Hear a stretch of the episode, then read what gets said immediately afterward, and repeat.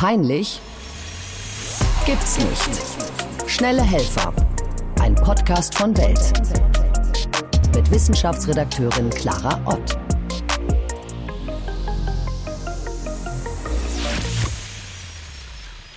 Unser Thema heute peinliche Momente beim ersten Date. Vorab ein paar Fakten aus einer aktuellen Umfrage der Online-Partnerbörse Elite Partner. Pannen wie zu spät kommen oder Nervosität werden als nicht so schlimm bewertet. Viel schlimmer sind unangebrachte Kommentare oder Angeberei. Niemand Besseres ist geeignet, um uns durch diese Dating-No-Gos zu führen, als die Psychologin Lisa Fischbach, die als Forschungsleiterin und Dating-Expertin für, für Elite-Partner arbeitet und darüber hinaus als Psychologin und Paarberaterin in eigener Praxis in Hamburg. Wir begrüßen Sie herzlich in Hamburg zugeschaltet, Frau Fischbach. Äh, schön, dass Sie dabei sind. Grüße Sie, Frau Ott. Hallo. Sind Sie bereit, uns ein paar Erfahrungen von Hörerinnen und Hörern einzuordnen? Sehr gerne. Ich liebe praktische Beispiele. wir auch. Deswegen, wir wollen ja den Lesern ein bisschen die Scham nehmen bei dem Thema und wir haben sehr viele interessante Zuschriften. Als erstes von einem Mann, der schreibt, man fühlt sich leider sehr oft unter Druck und denkt beim Online-Dating, ich habe noch fünf weitere Personen in der Pipeline. Da verlässt man sich auf sein Gefühl und vielleicht liegt man ja in fünf Prozent der Fälle falsch und weiter daten hätte sich gelohnt. Aber meistens erkenne ich sehr schnell, ob es Potenzial gibt. Frau Fischbach, das ist jetzt natürlich erstmal die Vorauswahl, bevor man sich wirklich trifft. Ähm, wie wichtig ist denn Intuition und wie sehr kann man sich schon beim Schreiben darauf verlassen oder ist Intuition erst in dem realen Treffen wirklich, äh, sagen wir mal, verlässlich, unsere Intuition? Also ich finde Intuition einen extremst guten Ratgeber, das sogenannte Bauchgefühl. Und es ist ja das, was eine Form von unbewusstem Wissen für uns ist. Also wir Psychologen sprechen deswegen ja auch von ähm, dem Zugang zu einer weiteren Ebene neben dem analytischen Denken. Das Tolle bei der Intuition ist, dass wir vergleichen mit ähm, Erfahrungswissen. Das heißt, in dem Moment, unser System ist gepolt darauf, uns ähm, mit positiven Dingen einfach auch in Verbindung zu bringen und Negatives von uns fernzuhalten. Und ich glaube, deswegen ist die Intuition für den ersten Einstieg auch schon da ein guter Ratgeber. Vor allem, weil man ja sich selbst kennt und denkt immer, es wird vielleicht besser oder er hat einen schlechten Tag oder man hat diese vermeintlichen Ausreden, die ja später immer als Red Flags genannt werden. Also man sollte schon, glaube ich, bewusst auf sein Bauchgefühl hören und sich das auch nicht dann so schön trinken. oder ähm es ist eben so, weil die andere Instanz ist eben immer dieses äh, so unser analytischer Verstand und das sind Checklisten, Ansprüche. Dann fängt man an zu denken und das macht manche Sachen einfach auch von vornherein dann schwierig. Ja, aber kommen wir mal zu diesen wirklichen Ausschlusskriterien, die man ja auch haben darf und sollte. Ein Fakt aus der Studie, an der Sie mitgearbeitet haben, ist, ähm, bei rassistischen, sexistischen oder allgemein diskriminierenden Kommentaren ist von sieben von sieben, nee, sieben von zehn Singles, so rum heißt es, das Date vorbei. Vor allem sind Frauen deutlich konsequenter als Männer. Da ist nur so bei 50 Prozent der Männern gehen da irgendwie so die Alarmglocken los. Ähm, wie steht's denn darum, um diese schon grundlegenden Werteeinstellungen ja auch im Leben? Also ich glaube, man sollte bei, bei solchen grundlegenden Einstellungen, sollte man sich treu sein und auch ehrlich zu sich selbst, weil wenn einfach Einstellungen extremst auseinanderklaffen, dann ähm, sind Beziehungen eigentlich zu sehr belastet. Also wenn ich auf jemanden treffe, der überhaupt nichts äh, mit, mit der Umwelt zu tun haben möchte und einfach auch nicht nachhaltig lebt, ich selber aber davon sehr stark geprägt bin, dann können solche Beziehungen auf Dauer nicht funktionieren. Ich habe mal gelesen irgendwo, ich weiß gar nicht mehr, als Tipp, dass man sich auch immer auf neutralem Boden treffen sollte, damit man auch sieht, wie jemand mit dem Personal umgeht, mit Kellnern, Bedienungen oder mit Taxifahrern oder wie auch immer, dass man sieht, wie, wie respektvoll ist jemand im Umgang auch mit Fremden. Was halten Sie von sowas? Weil da kann man ja schon viel ableiten, oder? Wie empathisch jemand ist. Oder wie arrogant. Ja, genau, man kann schon sehr viel sehen. Also man sieht natürlich, wie jemand im Umgang mit anderen Menschen ist. Ist der eher wertschätzend? Ähm, wie zeigt er sich? Ist der von oben herab äh, oder unfreundlich? Also man sucht sich ja gerade beim Daten am Anfang ganz viele kleine Anhaltspunkte, um zu schauen, wer ist das gegenüber, um irgendwie auch Vertrauen aufzubauen, weil die sind ja erstmal unbekannt, diese Menschen. Deswegen wird auch alles so besonders in die Waagschale gelegt und auch sehr intensiv interpretiert.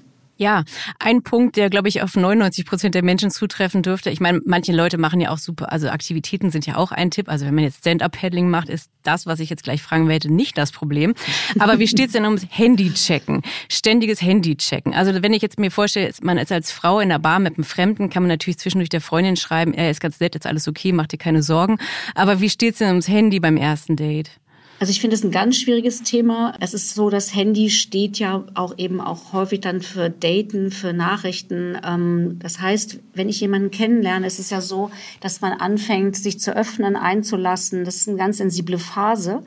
Und wenn dann jemand eine Parallelbeziehung mit dem Handy führt, ist das natürlich, schürt das Misstrauen und auch dieses Gefühl von, naja, wie würde das in der Beziehung sein? Also ich glaube, das ist ähm, ein absolutes No-Go. Ja, da haben Sie absolut recht. Zum Beispiel, wenn man jetzt äh, schick essen geht und der oder diejenige macht sofort Fotos vom Essen und den Getränken, um das zu posten. Äh, da kann man auch, glaube ich, sehr viel ableiten über den Zukunftsalltag, ne? Bei solchen Sachen, oder? also klar, wenn jemand so ein ganz, so ganz stark dieses ganze Privatleben in die Social Media bringt, ist das natürlich auch zu wissen, okay, das wird auch so weitergehen, das ist keine Ausnahme. Und es ist natürlich auch jenseits von Wertschätzung, wenn man ähm, die Aufmerksamkeit mit dem Handy teilen muss. Es ist ja schon so, dass ein echtes echtes Date sollte ja auch zeigen, wir haben Interesse aneinander, wir hören einander zu, ähm, wir zeigen etwas von uns und lassen uns auf dieses Gespräch ein. Und wenn jemand eigentlich überall ist, nur nicht beim Date, dann finde ich, sagt das ganz viel über die Person auch aus. Ja, total. Dann kommen wir mal zu den Gesprächsinhalten. Da schreibt ein Mann, mir fällt in diversen Datingportalen auf, dass Frauen ab Mitte 40 keine Kinder mehr akzeptieren. Da trifft man als alleinerziehender Vater eines Sechsjährigen irgendwann die Entscheidung, dass der Fokus auf das eigene Kind sinnvoller ist wie halbgare Kompromisse. Ähm, das ist jetzt natürlich die Vorauswahl, wo auch immer man jetzt datet oder jemanden kennenlernt. Wie klar sollte man denn gerade so grundlegende Lebenspläne kommunizieren und das halt auch schon vor dem ersten Date? Also wenn man sich jetzt vorstellt, man sitzt in einer Bar und man hat das erste Blind Date, äh, sollte man dann schon gleich sagen, wie viele Kinder man möchte? Also ich würde gerne an diesen äh, alleinerziehenden Mann eine gute Botschaft senden. Ähm, und zwar ist es ja so, dass viele Singles alleinerziehend sind. Das heißt also, äh, man sagt also, dass, jede, dass jedes fünfte Single hat Nachwuchs. Ähm, und gerade in der Gruppe der 40, äh, der 40er ist es sogar ein Drittel. Dementsprechend sollte man sich vielleicht an die wenden, die Kinder haben, die auch Verständnis für Kinder haben. Das finde ich ganz wichtig. Aber auf Ihre Frage, wann sollte man mit dem Kinderthema ähm, ja, ins Haus, also sollte man sich öffnen.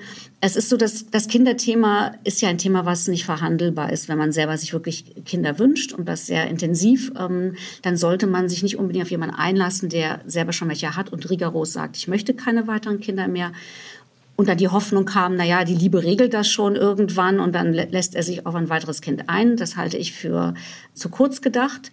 Aber natürlich ist es so, dass man am Anfang erstmal schon mal dem Date eine Chance geben sollte, ohne ihn gleich zu erschlagen mit denen, ich möchte übrigens das, das, das im Leben erreichen und ähm, setzt dann so einen engen Korridor, dass das Gegenüber das Gefühl hat, okay, äh, hier ist überhaupt keine Leichtigkeit mehr möglich. Ähm, also das ist sicherlich die andere Seite und das ist zu viel. Genauso wie Kinderlosigkeit natürlich, ne? Um das jetzt mal. Also es geht ja um die grundlegenden existenziellen Pläne, genau wie wenn man möchte später in Spanien leben oder man möchte niemals heiraten oder niemals zusammenziehen, ne? Diese ganzen Beziehungsfaktoren, ne? Also das ist ganz wichtig, wenn man sich selber, ähm, selber weiß, dass bestimmte Dinge einem sehr, sehr wichtig sind und man weiß, Karriere steht über Beziehung oder ich möchte eine Lebensweise haben im Ausland, ich möchte sehr flexibel sein, dann sollte man ehrlich zu sich selbst sein, aber auch zu seinem Gegenüber, weil ich finde, das ist Fairness beim Dating ähm, und vor allem der Ausdruck von Wertschätzung, die man sich ja auch selber immer wünscht. Kommen wir mal zum Zeitpunkt des Kennenlernens, was ja auch ein No-Go sein kann, insofern, dass man sich einfach viel zu spät getroffen hat. Wenn man Wochen oder Monate lang vielleicht, aus irgendwelchen Gründen, weil man halt nicht sich getroffen hat, hin und her schreibt und so eine große Illusionen aufgebaut hat. Da habe ich eine Zuschrift. Ein Problem ist, dass die Leute eben ewig hin und her schreiben. In dieser Zeit entstehen unrealistische Erwartungen, die das reale Gegenüber dann gar nicht mehr erfüllen kann. Und ja, Frau Fischbach, was sagen Sie dazu? Also es gibt ja Menschen, die plädieren dafür, sich möglichst schnell zu treffen oder auch zu telefonieren oder Videochat zu machen. Was raten Sie da? Also ich bin absoluter Fan davon, dass man ähm, relativ nach einer gewissen Zeit auch äh, sich real sieht oder trifft, weil was Sie angesprochen haben ist oder die oder die Zuschrift ist dieses, das nenne ich die Projektionsfalle. Das heißt, wenn wir länger suchen ähm, und schon mal nett schreiben mit jemandem, dann und das ist ein ganz unbewusster und auch äh, natürlicher Prozess, dass man positive Gefühle in dieses Date hineinlegt, Sehnsüchte, Hoffnungen und dementsprechend, dass man sich das Gegenüber auch ein bisschen schön sieht, schön denkt.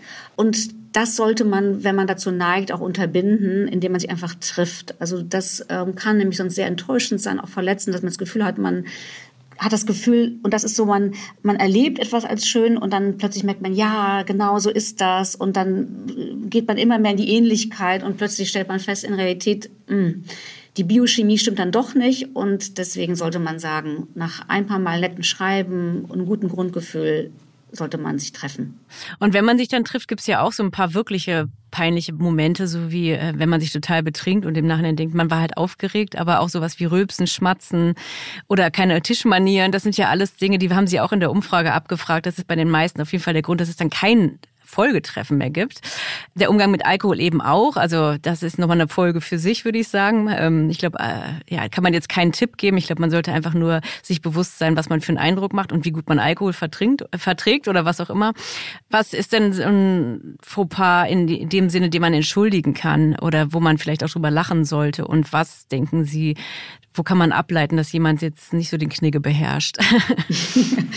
also ich denke, es ist so, dass es schon mal in der Aufregung eines ersten Dates dazu passieren kann, dass man die Wirkung von einem Glas Wein äh, anders ähm, erlebt, als man das sonst hat. Ähm, man hat da nichts gegessen vorher oder so, und dann merkt man, man hat einen Schwips und ist dann irgendwie noch lustiger oder ein bisschen unsicher oder vielleicht manchmal fängt man an zu haspeln. Ähm, und ich finde, das sollte man auf jeden Fall auch akzeptieren, verzeihen. Dann sollte man sich lieber ein zweites Mal treffen, wenn der Rest stimmt und gucken, ist das jetzt immer bei einem zwei, drei Glas Wein oder nicht?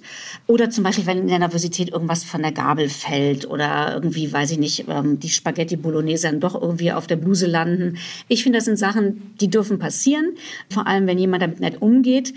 Wenn aber hingegen jemand ist, der wirklich äh, die ganze Zeit mit offenem Mund schmatzt, sich ständig nach Speiseresten sucht und das ungeniert, ich finde, dann sollte man schon erkennen, dass da die Manieren nicht hoch im Kurs stehen. Und wenn man selber weiß, man hat einen gewissen ästhetischen Anspruch und kann einfach so da nicht drüber hinwegschauen, dann sollte man das auch für sich wahrnehmen.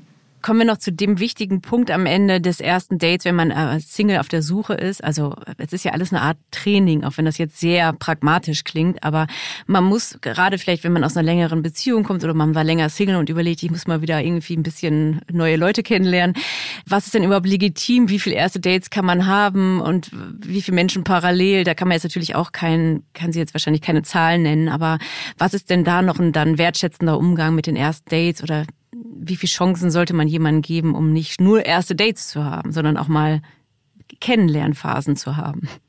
Das waren jetzt ein paar mehr Fragen in einer Frage, aber ich versuche mal gerade mit Ihnen zu sammeln. Also es ist so, dass es schon ähm, ist, dass man, es spricht nichts dagegen, dass man ein paar mehr erste Dates haben kann. Ähm, man sollte aber nicht in so eine Dating-Routine verfallen. Also das heißt, dass man wirklich immer nur den gleichen Ablauf, die gleichen Gespräche wie so ein Skript für sich hat, ähm, weil das ist einfach so, das wirklich authentisch. Damit erzeugt man eigentlich das Gegenteil von dem, was man will, weil die Menschen merken, dass, dass das irgendwie abgespult wird. Wie so ein Bewerbungsmarathon, ne? so Vorstellungsgespräche. Genau, so, so Checklisten runterarbeiten oder eben auch ungefähr, jemand setzt sich eine Zeit, 30 Minuten, dann entscheidet der ungefähr. Also das ist so, dann sollte man Datingpause einlegen. Also man sollte bei jedem Date reingehen und sagen, ich habe Lust, diese Person kennenzulernen. Ähm, und auch merken, manche Leute geraten manchmal auch in so eine Dating-Müdigkeit, wie das Gefühl haben, so, oh Gott, jetzt schon wieder dieser Prozess, weil der wiederholt sich natürlich öfter. Auch da würde ich mal ganz klar sagen, eine Pause.